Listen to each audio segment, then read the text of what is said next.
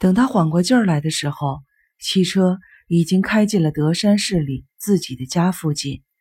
尤西觉得身体左侧像被什么东西压着，低头一看，原来是聪智靠在他的身上睡着了。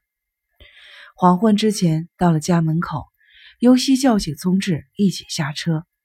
这是一栋普通的二层小楼，一楼是餐厅、厨房、起居室和夫妇的卧室，二层是孩子们的卧室和阳台。阳台虽然不小，但离邻居家太近。上午几乎见不着太阳，全家先到起居室休息。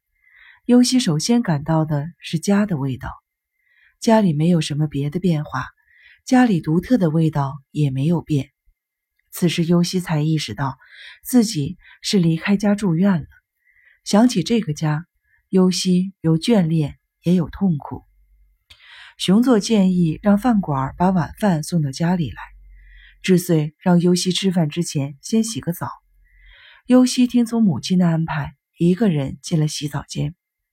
洗澡的时候，聪智的欢闹声不时透过磨砂玻璃门传了过来。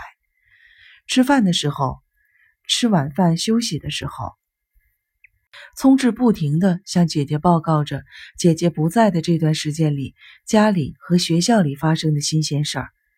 尤西很热心地听着。听聪智说话，总比被父母追问医院的事儿要好得多。父母呢，也笑着在那里听聪智大吹大擂。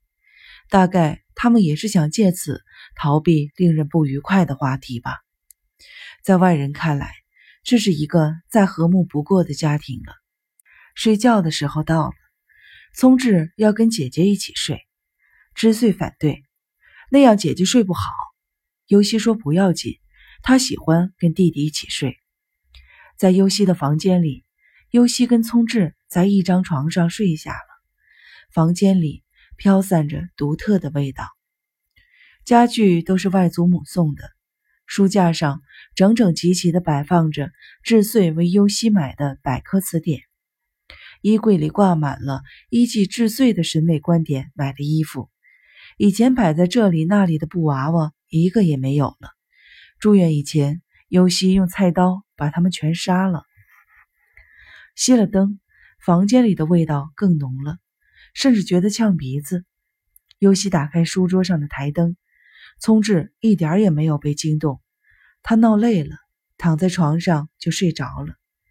尤西睡不着，大街上汽车的噪音依旧如故，被噩梦掩住时的尖叫声、护士的脚步声、大海的喧闹声。都听不到了，听到的只是身边安睡的聪智轻微的鼾声。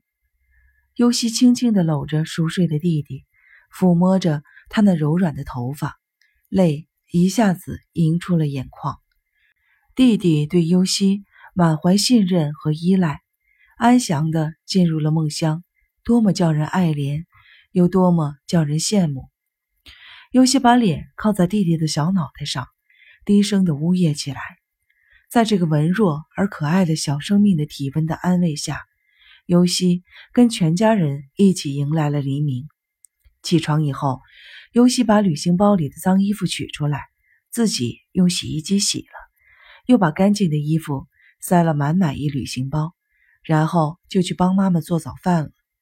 吃完早饭，智穗带尤西去了一家陌生的理发店，修剪了一下住院前。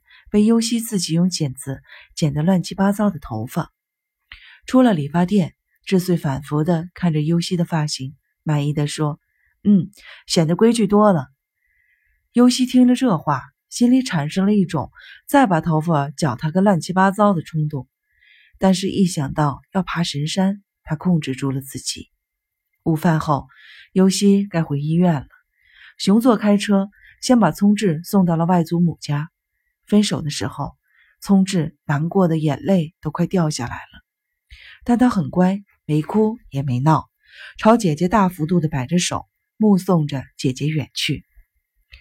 下午三点多，轮船到达了三清港，熊作开车沿着海边的国道前行。接近医院时，太阳已经西斜。不要太勉强了自己，熊作通过后视镜看着尤西说：“集体生活虽然苦，自己也要过得快活，很快就会习惯的。等情绪稳定下来，咱们就可以出院了。”知穗也说：“好好的遵守院规，听大夫的话，两个星期以后再来看你。”尤西听了感到惊奇，抬起头来看了母亲一眼。下星期你爸爸出差，妈妈没有驾驶执照，不能来看你。我是真想来呀，熊座说：“不要紧吧？能坚持两个星期吗？”尤西被反射着夕阳的海面晃得直眨眼。不要紧的。看见医院大门的时候，尤西的胸中涌起了一种难以名状的“到家了”。又跟到家了不完全一样的感情。从车里一出来，立刻就被海潮和绿树的香味包围了。父母一直把尤西送到了八号病房楼的入口处。熊座对尤西说：“有事给家里打电话。”智穗抚摸着尤西的肩膀说：“什么都可以跟大夫说，尽快的把心里的疙瘩解开，早日恢复以前的尤西。妈妈在家里等着你。”说完，和熊座一起跟护士打了个招呼，就走了。尤西提着旅行包，顺着楼道朝自己的病室走去。从楼梯口经过的时候，尤西听到了“啊”的一声叫，抬头一看，是坐在楼梯拐弯处的长颈鹿和刺猬。他们看见尤西，立刻站了起来。娃娃脸的长颈鹿笑得更像小孩子了。“你回来啦！”刺猬默默不语，但从他的表情上可以看出，他心里的一块石头终于落了地。莫非他们一直在这里等着我？我还以为你不回来了呢。长颈鹿又说话了：“别废话。”刺猬制止道。尤西默不作声地从他们面前走过，背后传来了长颈鹿和刺猬的欢呼声。